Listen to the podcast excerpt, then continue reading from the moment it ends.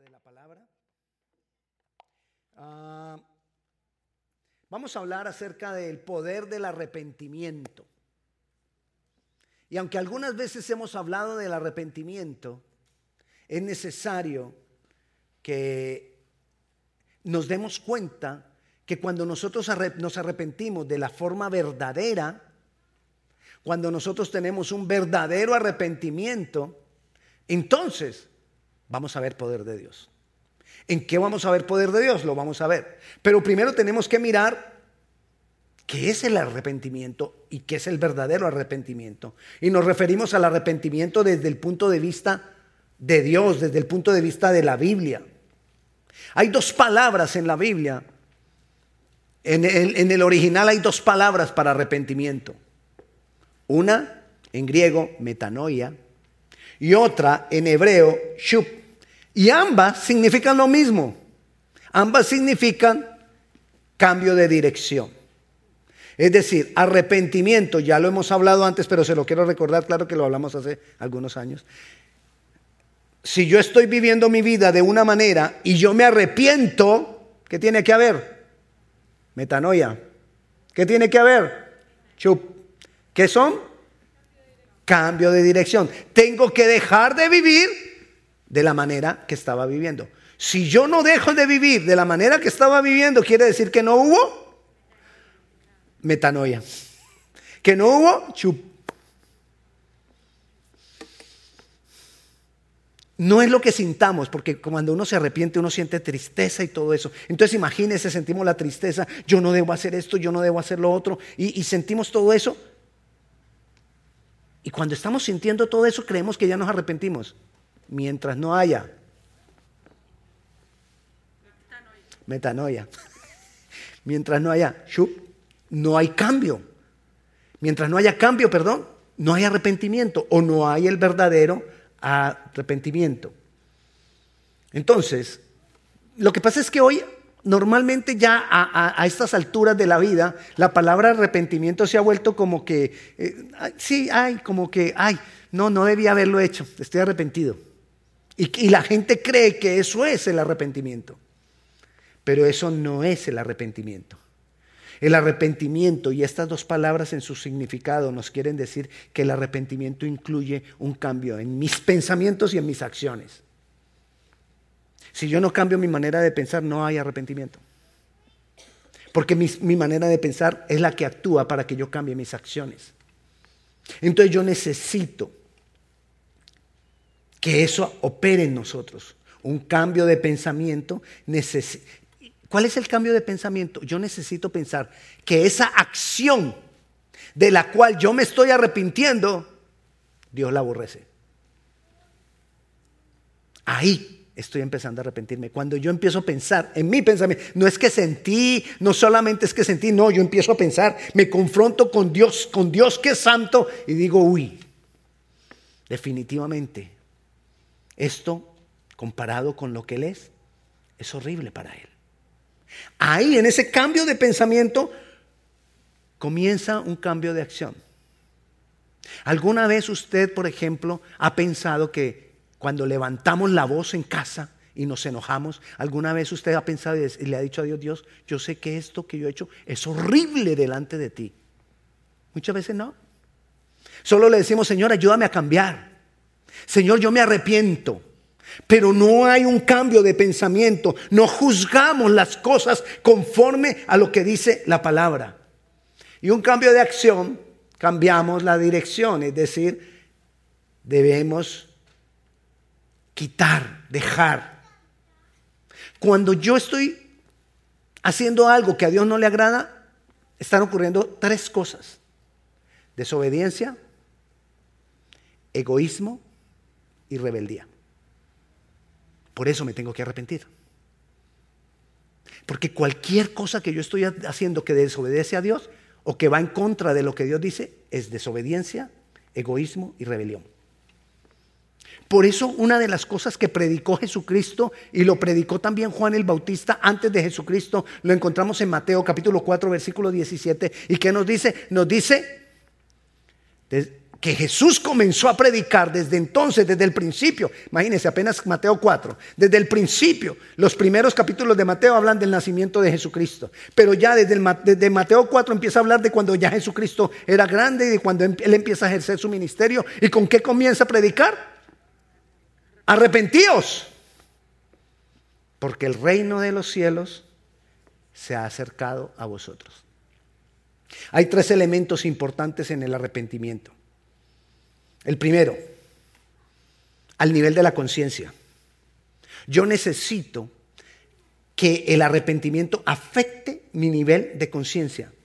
Es decir, parecido a lo que hablábamos ahora, yo ahora entiendo, sé y acepto en mi mente y reconozco que he pecado, que estoy mal, o que estoy haciendo lo incorrecto, o que estoy haciendo algo que es horrible delante de Dios.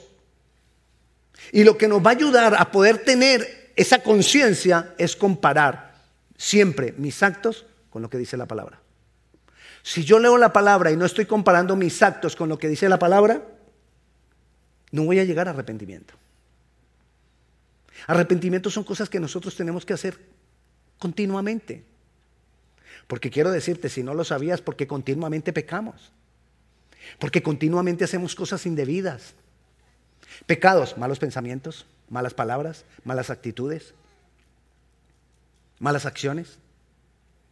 Aún cuando podemos hacer, Santiago dice que cuando podemos hacer el bien y no lo hacemos, eso nos es contado por entonces uno en un día comete muchos pecados. Así que yo tengo que ejercitar una vida de arrepentimiento.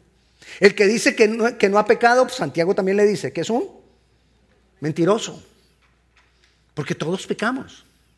Todos cometemos pecado. Entonces, yo necesito entender eso en mi manera de pensar y yo necesito trabajar en aquellas áreas, en mi pensamiento, en mi conciencia, en aquellas áreas que no agradan a Dios. Ahora, la segunda parte, el arrepentimiento también toca una parte emocional. Si yo verdaderamente reconozco mi condición delante de Dios, esto va a traer una reacción emocional de tristeza. Yo me tengo que poner triste cuando no estoy agradando a Dios. Si yo no me pongo triste o yo, o yo, no, me, o yo no me pongo pensativo cuando no estoy agradando a Dios o no soy rearguido, el Espíritu Santo no está obrando en mi vida. ¿Quién es el que me redarguye? El Espíritu Santo. ¿Quién es el que me dice, hey, estás haciendo mal? El Espíritu Santo. ¿Quién es el que te inquieta? El Espíritu Santo. ¿Quién es el que te hace sentir como un zapato cuando estás pecando? El Espíritu Santo. Y, entonces toca nuestra parte emocional. Mira lo que dice Segunda de Corintios, capítulo 7, versículo 9. Dice así. Ahora me gozo, está diciendo Pablo, no porque hayáis sido contristados, sino porque fuisteis contristados para... Llega una tristeza, el Espíritu Santo trae una tristeza a nosotros cuando estamos haciendo algo incorrecto. ¿Para qué? Para que nos arrepintamos. O sea, el Espíritu Santo toca nuestras emociones para que nos arrepintamos. Porque habéis sido contristados, según Dios, para que ninguna pérdida padecieseis por nuestra parte.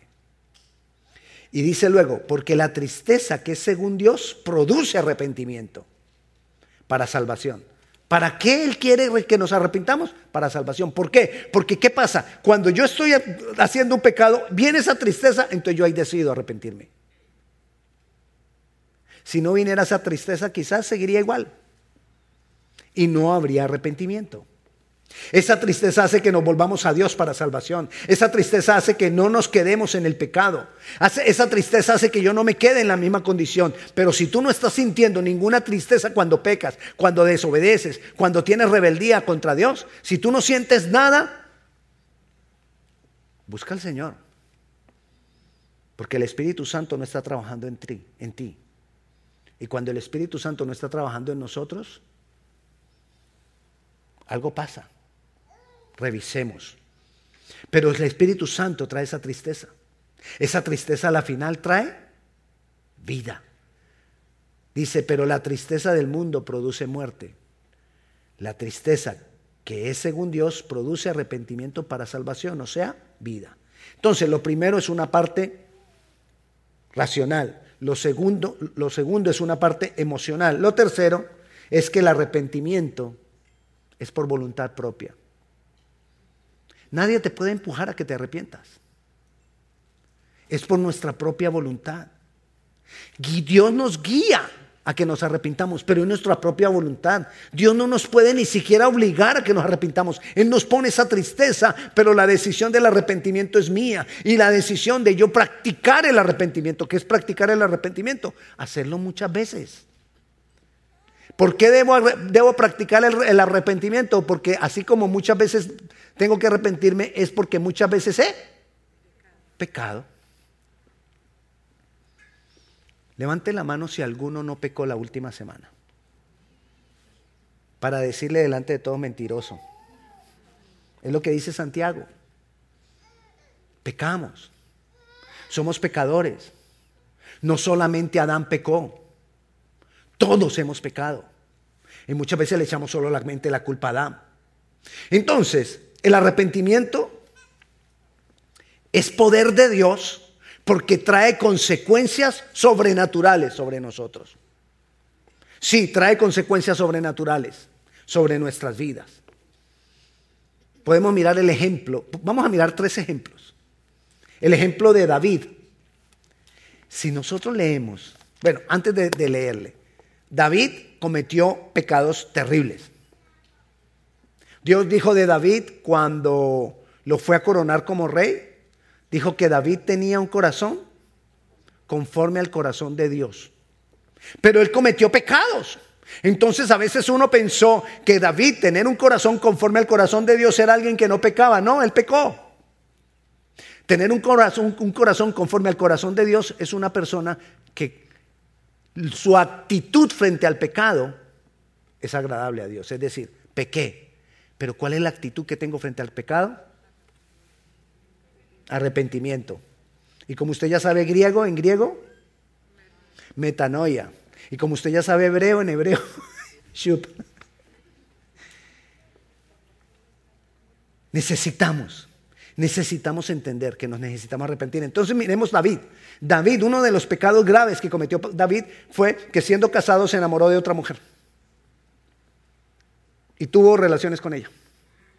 Y para cubrir el pecado, ¿qué hizo? mandó a matar al esposo para no tener problemas. Y Dios vino y le descubrió el pecado. Leamos lo que, lo que hace David, Salmo 51, 1. En el Salmo 51, este salmo fue escrito después de que él cometió estos pecados. Dice el Salmo 51, el versículo 1, ten piedad de mí, oh Dios, conforme a tu misericordia. Conforme a la multitud de tus piedades, borra mis rebeliones. Lávame más y más de mi maldad y límpiame de mi pecado. Porque yo reconozco, hubo un reconocimiento, mis rebeliones y mi pecado está siempre delante de mí. Contra ti, contra ti solo he pecado y he hecho lo malo delante de tus ojos se lo dijo él al Señor. Mire lo que dice el versículo 7, purifícame con hisopo y seré limpio. Lávame y seré más blanco que la nieve. Ahí vemos el quebranto, ahí vemos el arrepentimiento de David ante el pecado grave que él había cometido. Pero como hubo arrepentimiento, entonces hubo poder de Dios por causa del arrepentimiento. ¿En dónde vemos el poder de Dios?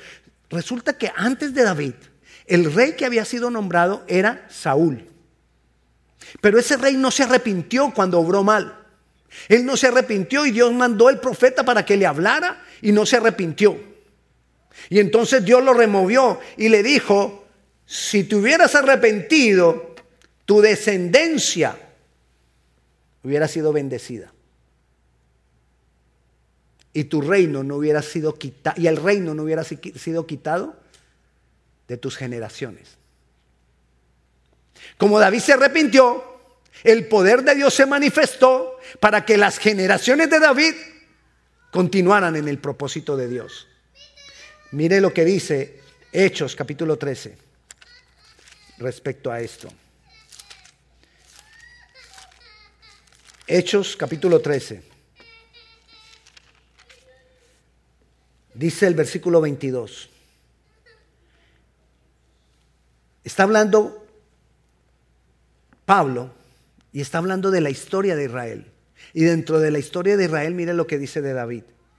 Quitado este, el rey anterior a David, les levantó por rey a David, de quien dio también testimonio diciendo, he hallado a David, hijo de Isaí, varón conforme a mi corazón, quien hará todo lo que yo quiero. De la descendencia de este y conforme a la promesa, Dios levantó a Jesús por Salvador para Israel. ¿De dónde viene Jesús? De David. ¿Por qué David? ¿Por qué Jesús vino de David? Porque David se arrepintió. Porque si David no se hubiera arrepentido, le hubiera pasado lo mismo al rey anterior. Que el rey anterior no se arrepintió. El arrepentimiento de David desató el poder de Dios para que se cumpliera el propósito en la vida de David y su descendencia.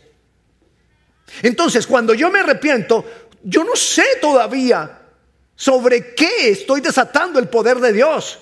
¿Sobre qué más adelante estoy? David no, quizás no sabía en ese momento, quizás no se puso en ese momento a pensar, si yo me arrepiento, entonces Jesús va a venir de, de mis generaciones. Él no se puso quizás a pensar eso. Él solo se dejó guiar por ese corazón que él tenía de querer agradar a Dios. Y aunque había pecado, hizo lo que tenía que hacer. Le dije que levantara la mano el que no ha pecado. Y como ninguno levantó la mano, ¿qué, nos toca hacer a todos? Arrepentirnos. Y tú no sabes de qué manera estás desatando el poder de Dios sobre tu vida y sobre tus generaciones. Necesitamos hacerlo. Dios tiene un propósito con nuestras vidas. Dios tiene un propósito con nuestra descendencia. Dios tiene propósito con nuestros hijos. Dios tiene propósito con la iglesia. Dios tiene, propósito con todos los jóvenes y los niños que se están levantando en medio de nosotros. Dios tiene un propósito con cada uno. Pero muchas veces hay cosas que no hacemos para desatar el poder de Dios sobre el propósito que hay en nuestras vidas. Quizás no conozcas tu propósito. Pero si nos arrepentimos, lo vamos a conocer. En cambio, si no me arrepiento, nunca, quizás, nunca lo conoceré. También está el caso de Pablo. Pablo era un hombre que fue levantado en el conocimiento de la palabra de Dios que estaba escrita hasta ese momento. Es decir, el Antiguo Testamento lo llamaban la ley y los profetas. Pablo había sido levantado estudiando la palabra que había en el momento. La conocía de la mejor manera y él quería servir al Señor, pero estaba sirviendo al Señor de una manera errada. ¿Y de qué manera quería servir al Señor? Él quería servir al Señor persiguiendo a los cristianos, echándolos en la cárcel. Él perseguía a cristianos porque él no, no conocía nada de lo de Cristo y no lo había aceptado a, a, los cristianos ni a Cristo mismo. Y cuando murió Esteban, mira lo que dice el capítulo 8 de Hechos, versículo 1. Y Saulo consentía en su muerte. En aquel día hubo una gran persecución contra la iglesia que estaba en Jerusalén y todos fueron esparcidos por las tierras de Judea y de Samaria, salvo los apóstoles. Y los hombres piadosos fueron llevados a enterrar a Esteban e hicieron gran llanto sobre él. Y Saulo, que es el mismo Pablo, asolaba la iglesia y entrando casa por casa arrastraba a hombres y a mujeres y los entregaba en la cárcel. Eso era lo que Pablo decía, yo sirvo al Señor persiguiendo a esta cantidad. Estaba errado, estaba, era como loco porque esa no, no era la, la realidad, pero eso era lo que a él le habían enseñado. ¿Qué hizo? tuvo un encuentro con Jesucristo y se arrepintió. Cambio de acción. ¿En griego? Ya sabe griego. ¿Y en hebreo? Chup. Pablo se arrepintió. Y empezó a servir al Señor Jesucristo como debía ser. Y después fue utilizado por Dios para escribir tres epístolas de las cuales establecen la doctrina de Jesucristo y del Evangelio. Él cumplió su misión. Él dijo al final de su vida, he acabado, he, corrido la carrera, he ganado la batalla, he llegado hasta el fin, aquí estoy, pude hacerlo. ¿Por qué pudo? Porque sé arrepintió. Él mismo, sin saberlo en ese momento, desató poder de Dios para ser guiado por Dios al propósito que él tenía. Ser una de las grandes de los grandes hombres de Dios para establecer doctrina del evangelio en medio de nosotros desde que Jesucristo partió. Doctrina hasta que Jesucristo venga, porque seguimos estudiando lo que Pablo escribió, iluminado por el Espíritu Santo. ¿Por qué se desató el poder de Dios sobre Pablo? Porque se arrepintió.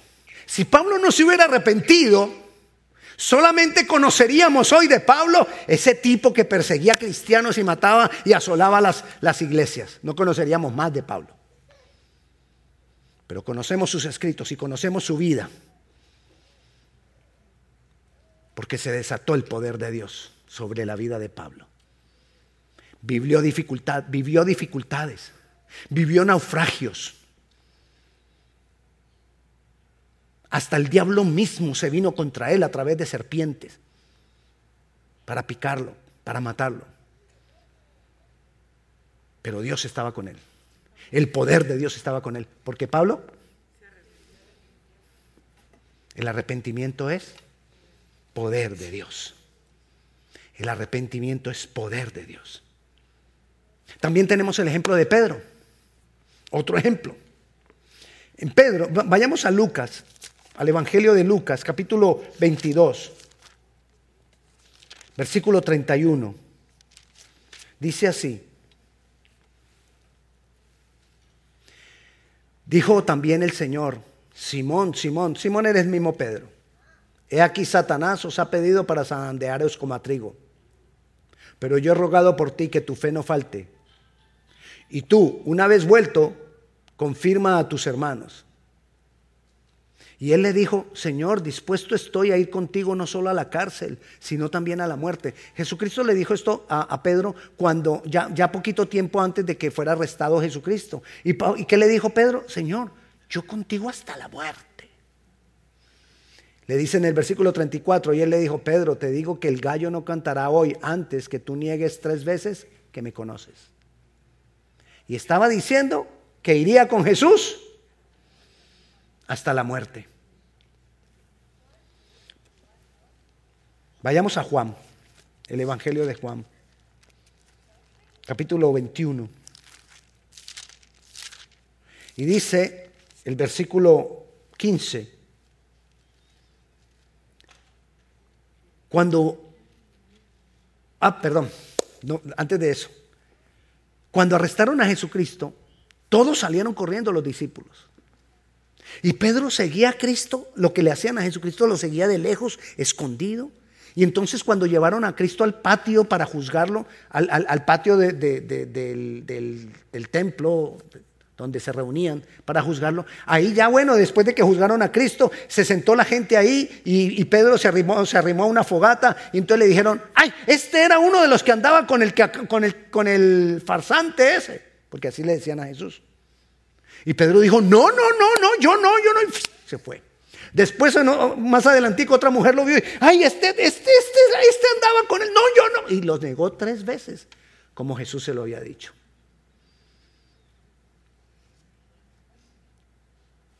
Pero Pedro se arrepintió. Dice el versículo 21, 14. No se los di, pero esta ya era la tercera vez que Jesús se manifestaba a sus discípulos. Ah, no, perdón. Es que me salto cositas. Pedro lloró. Después cuando la última vez que él negó a Jesús, oyó el gallo cantar. Y cuando oyó el gallo cantar, se acordó lo que acabamos de leer, que Jesús le dijo, antes de que el gallo, el que el gallo cante, me negarás tres veces. Ahí Pedro lloró. Ahí Pedro, hubo esa contrición en Pedro donde sintió la tristeza y dijo, wow. No vemos exactamente descrito el momento del arrepentimiento de Pedro, pero ahí comenzó con esa tristeza el arrepentimiento de Pedro. Y vemos el cambio de Pedro cuando siguió a Jesucristo. Luego Jesucristo resucita y está con ellos. Y mira cómo se desató el poder sobre la vida de Pedro. Recuerda que Pedro había sido llamado para ser pescador de hombres. Y dice eh, ahora sí Juan 21, 15. Ya Jesús ha resucitado, está con ellos. Y le dice, cuando hubieron comido, Jesús dijo a Simón Pedro, Simón hijo de Jonás, ¿me amas más que estos? Al mismo que le había negado. Y le dice, Pedro, ¿me amas? Aquí vemos la actitud diferente de Pedro. Le respondió, sí Señor, tú sabes que te amo. Él le dijo, apacienta mis corderos. Volvió a decirle la segunda vez, Simón, hijo de Jonás, ¿me amas? Pedro le respondió, sí Señor, tú sabes que te amo. Le dijo, pastorea mis ovejas. Y le dijo la tercera vez, Simón, hijo de Jonás, ¿me amas? Pedro se entristeció que le dijese la tercera vez, ¿me amas? Y le respondió, Señor, tú lo sabes todo. Tú sabes que te amo. Jesús le dijo, apacienta mis ovejas. Pedro fue uno de los líderes de la iglesia, uno de los que más trabajó para que se extendiera el reino. Pedro entregó su vida por el Evangelio. Para lograr eso fue porque se desató poder de Dios. ¿Y por qué se desató poder de Dios? Porque Él se arrepintió. ¿De qué se arrepintió? De haber negado a Jesús. Porque si él no se hubiera arrepentido de haber negado a Jesús, él no hubiera sido, no hubiera podido haber visto a Jesús resucitado. Él no hubiera podido haber estado con Jesús resucitado. Él no hubiera tenido esta conversación con Jesús resucitado. Donde Jesús activó en Pedro el llamado que tenía. ¿Cuál era el llamado? Ser pescadores de hombres. Pero ahora Jesús le estaba diciendo, hey, apacienta mis ovejas. Te hago un encargo, Pedro. No se lo, no se lo dijo a ningún otro. Se lo dijo a Pedro. No quiere decir que no se lo estuviera, lo, que quiero decir es que era una relación personal con Pedro. Era una situación personal con Pedro, como la situación que y la relación que tiene Jesús con cada uno de nosotros. Es una situación personal con cada uno de nosotros.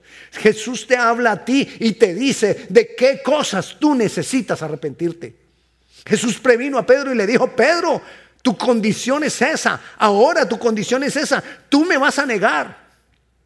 Pedro lo entendió después. Pero cuando vino sobre Pedro el Espíritu Santo, Pedro fue uno de los primeros usados para predicar el Evangelio y se convirtieron tres mil y luego se convirtieron cinco mil. ¿Por qué se manifestó ese poder? Porque Pedro se había arrepentido. ¿Por qué el Espíritu Santo vino sobre él con poder? Porque Pedro se había arrepentido. El arrepentimiento es poder de Dios. El arrepentimiento desata el poder de Dios. El arrepentimiento desata las manifestaciones de Dios para que Él nos lleve a través de su Santo Espíritu al cumplimiento de nuestros propósitos o de nuestro propósito en la vida cristiana. Necesitamos una vida de arrepentimiento.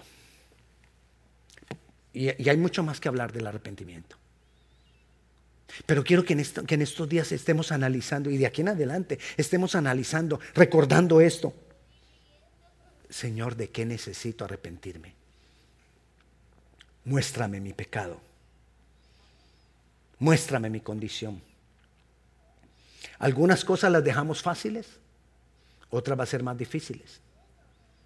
Pero agarrémonos de la mano del Señor. El Señor quiere cumplir propósito con nosotros. Él nos dijo que era tiempo de hablar. Es tiempo de hablar. Es tiempo de predicar. Es tiempo de hablar del Señor Jesucristo. Es tiempo de hablar de lo que Él puede hacer y de lo que Él puede manifestar en nuestras vidas.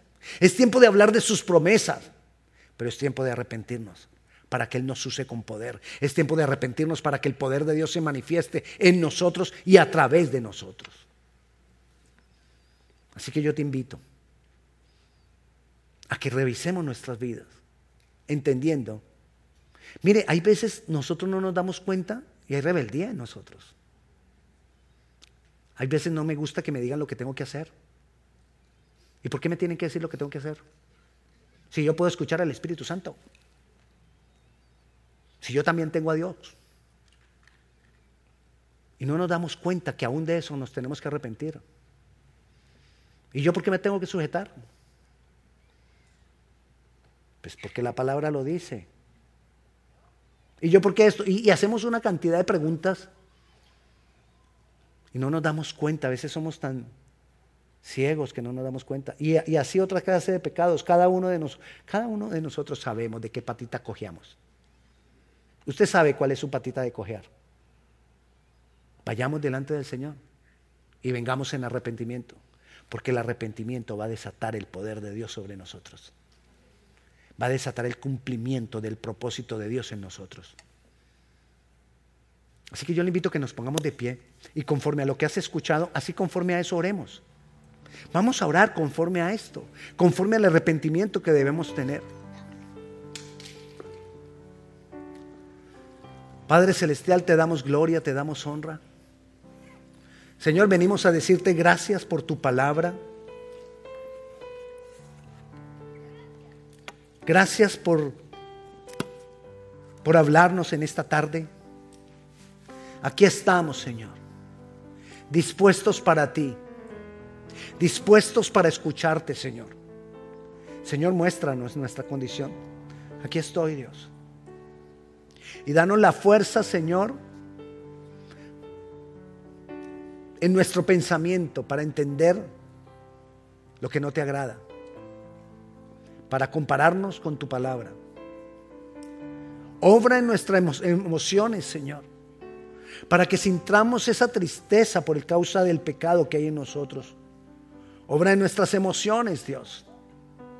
Padre Celestial, a ti damos toda la gloria y toda la honra, a ti te exaltamos, Dios poderoso, Dios santo, Dios maravilloso, Señor. Y clamamos, oh Dios, para que tú nos, des, nos ayudes en nuestra voluntad, Señor. Nos pertenece a nosotros la decisión, es nuestra la decisión. Pero danos la fuerza, Señor, para decir no a lo que tenemos que decir no, para cambiar lo que haya que cambiar, Señor. Aquí estamos, Jesucristo. Hemos decidido amarte, seguirte, servirte. Ayúdanos con tu Santo Espíritu. Intercede por nosotros, por esto, Señor. Continúa intercediendo por nosotros, Dios. Ablanda, Señor, nuestro corazón duro. Y haznos entender aquellas cosas que no hemos querido entender. Señor, aquí estamos, te alabamos, te adoramos, te exaltamos y te damos a ti toda la gloria y toda la honra. En el nombre de Jesús. Amén y amén. La paz de Dios sea con cada uno de ustedes. Dios les bendiga.